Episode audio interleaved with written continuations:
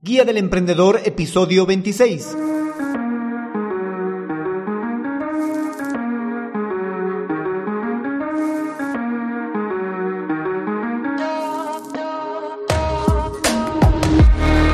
Hola, emprendedores, muy buenos días a todos y bienvenidos a la Guía del Emprendedor, el podcast en el que paso a paso vamos a aprender a crear, montar y optimizar un negocio con presencia online a través de estrategias, herramientas y recursos de marketing digital.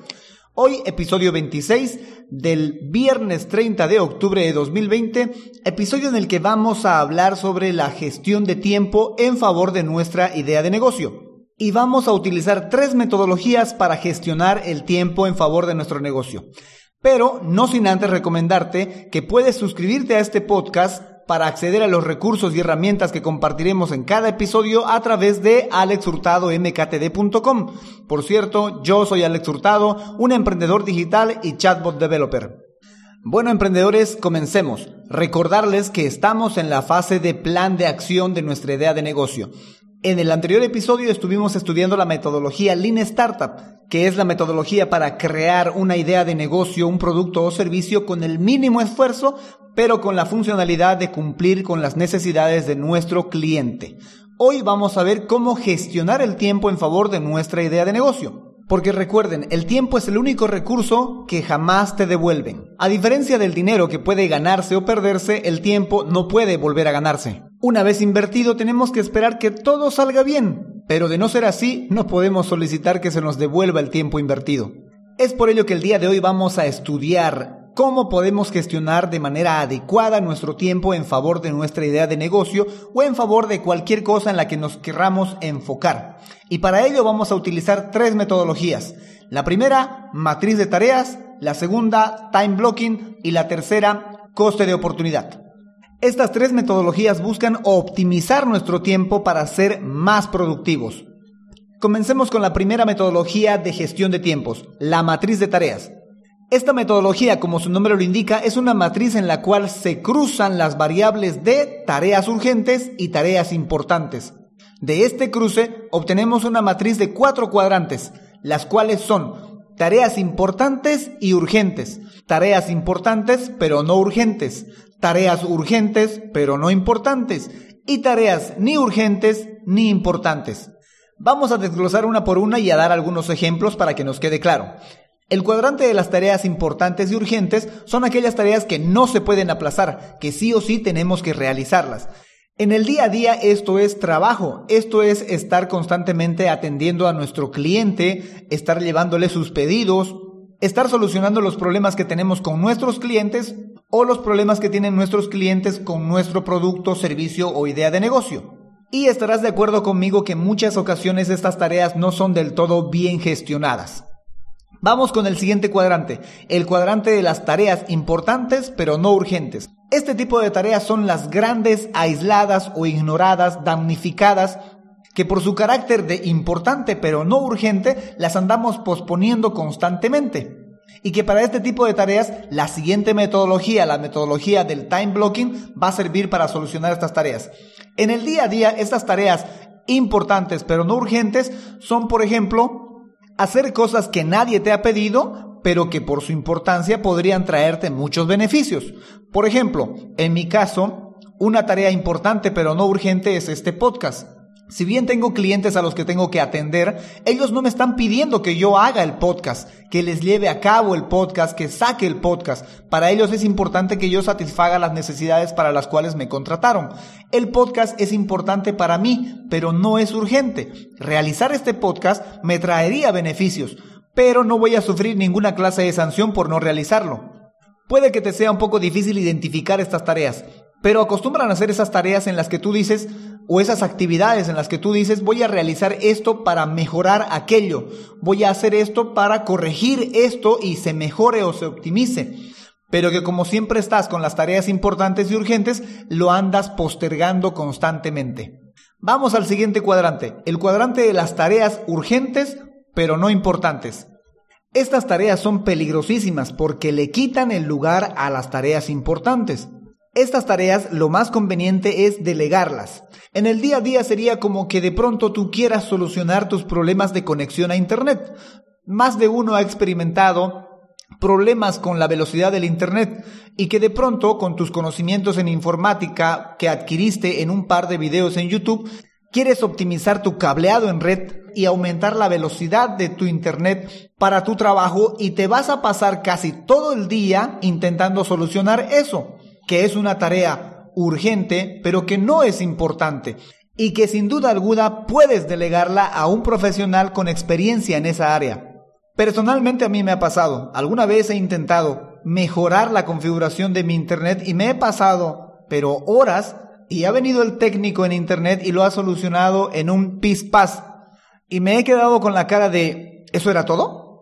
Así que las tareas que son urgentes pero no importantes es mejor delegarlas para que te ocupes realmente de las cosas, de las tareas importantes. Y vamos ahora al último cuadrante, al cuadrante de las tareas ni importantes ni urgentes. A estas tareas no hay que prestarles ni atención. Es más, no hay que ni pensar en ellas, porque después de que las realices, te habrás dado cuenta que fue una total pérdida de tiempo. Trato de pensar en algún ejemplo en el día a día, pero no se me ocurre ninguna. Y tal vez por eso pensar en una tarea ni importante ni urgente sea una pérdida de tiempo. Lo más cercano que se me ocurre personalmente hablando, y esto es solo una observación personal, podría compararlo con escuchar música. Escuchar música mientras trabajas no es ni importante ni urgente. Claro que sí es gratificante, pero, reitero, no es ni importante ni urgente. Estoy dejando en las notas de este episodio un enlace que se llama herramientas para que puedas acceder a la matriz de tareas y ver gráficamente cómo está compuesta esta matriz con sus cuatro cuadrantes y puedas ubicar tus tareas del día a día en estos cuadrantes. Porque ahora nos vamos con la siguiente metodología, el time blocking. El time blocking es una metodología que te va a servir para organizar el día a día. Consiste en bloquear con fecha y hora cada tarea.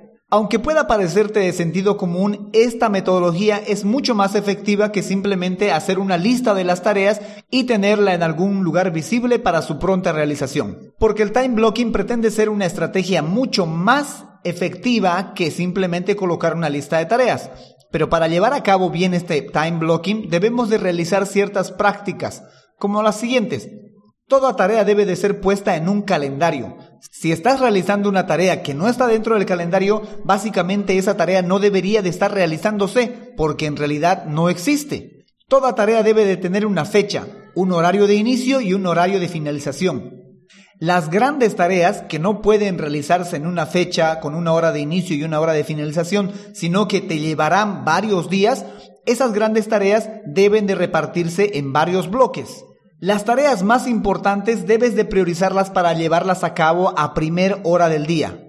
Acostúmbrate a programar de 3 a 5 tareas diariamente y separa estas tareas añadiendo gestiones puntuales como, como hacer una llamada, responder un email o responder mensajes a tus clientes, cosas pequeñas y puntuales que tienen que ver con tu trabajo pero que no te van a quitar mucho tiempo.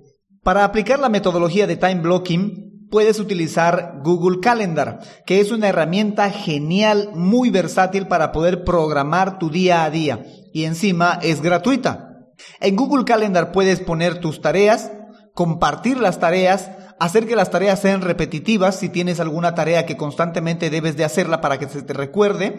Puedes programar las tareas, puedes poner alertas y recordatorios, en fin, es una herramienta muy versátil y para el time blocking sería una herramienta ideal. Ahora nos vamos con la última metodología de gestión de tiempo, coste de oportunidad. Con la matriz de tiempo ya hemos definido la importancia y la urgencia de cada tarea de nuestro día a día. Con el time blocking hemos calendarizado cada una de esas tareas, le hemos dado una fecha, una hora de inicio y una hora de finalización. Ahora lo que vamos a hacer con la metodología de coste de oportunidad es saber si estamos invirtiendo nuestro tiempo en la mejor de las oportunidades que tenemos o que podríamos tener.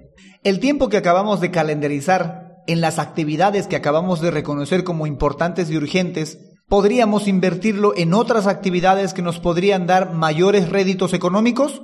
Es probable que sí y es probable que no, pero para determinar si es así o si no, debemos de saber cuánto cuesta nuestro tiempo. Recapitulemos un poco, por favor. El coste de oportunidad es el dinero que estás dejando de ingresar a costa de la mejor alternativa disponible no realizada.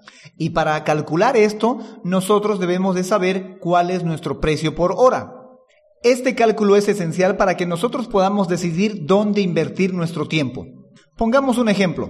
Hagamos de cuenta que un cliente te llama y te pide un servicio de 100 dólares, al cual le dices que sí.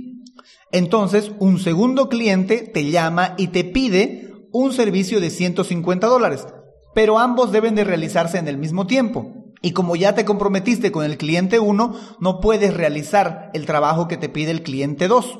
Entonces tu coste de oportunidad es de 150 dólares, porque es la mejor alternativa que no vas a realizar. Si esto lo tradujéramos a horas y el realizar el servicio tanto al cliente 1 como al cliente 2 te llevara dos horas, podríamos calcular que tu precio por hora es de 75 dólares. Entiendo que la gente tal vez posiblemente no llegue a pagar tu precio por hora, pero a ti te sirve para saber que ese es tu rango de precio por hora lo cual te va a servir para que tú puedas calcular tu coste de oportunidad frente a otras oportunidades. Otro modo de calcular tu precio por hora es saber cuántas horas trabajas y cuánto te pagan. Con este dato vamos a aplicar el coste de oportunidad frente a tu idea de negocio. Hagamos de cuenta que en tu trabajo te acaban de ofrecer el realizar horas extras, de una a dos horas. Esa una o dos horas tú pensabas utilizarlas en llevar a cabo tu idea de negocio. Vale decir que habías planificado, calendarizado, aplicar una a dos horas diariamente después de trabajar, pero al mismo tiempo te ofrecieron realizar horas extras.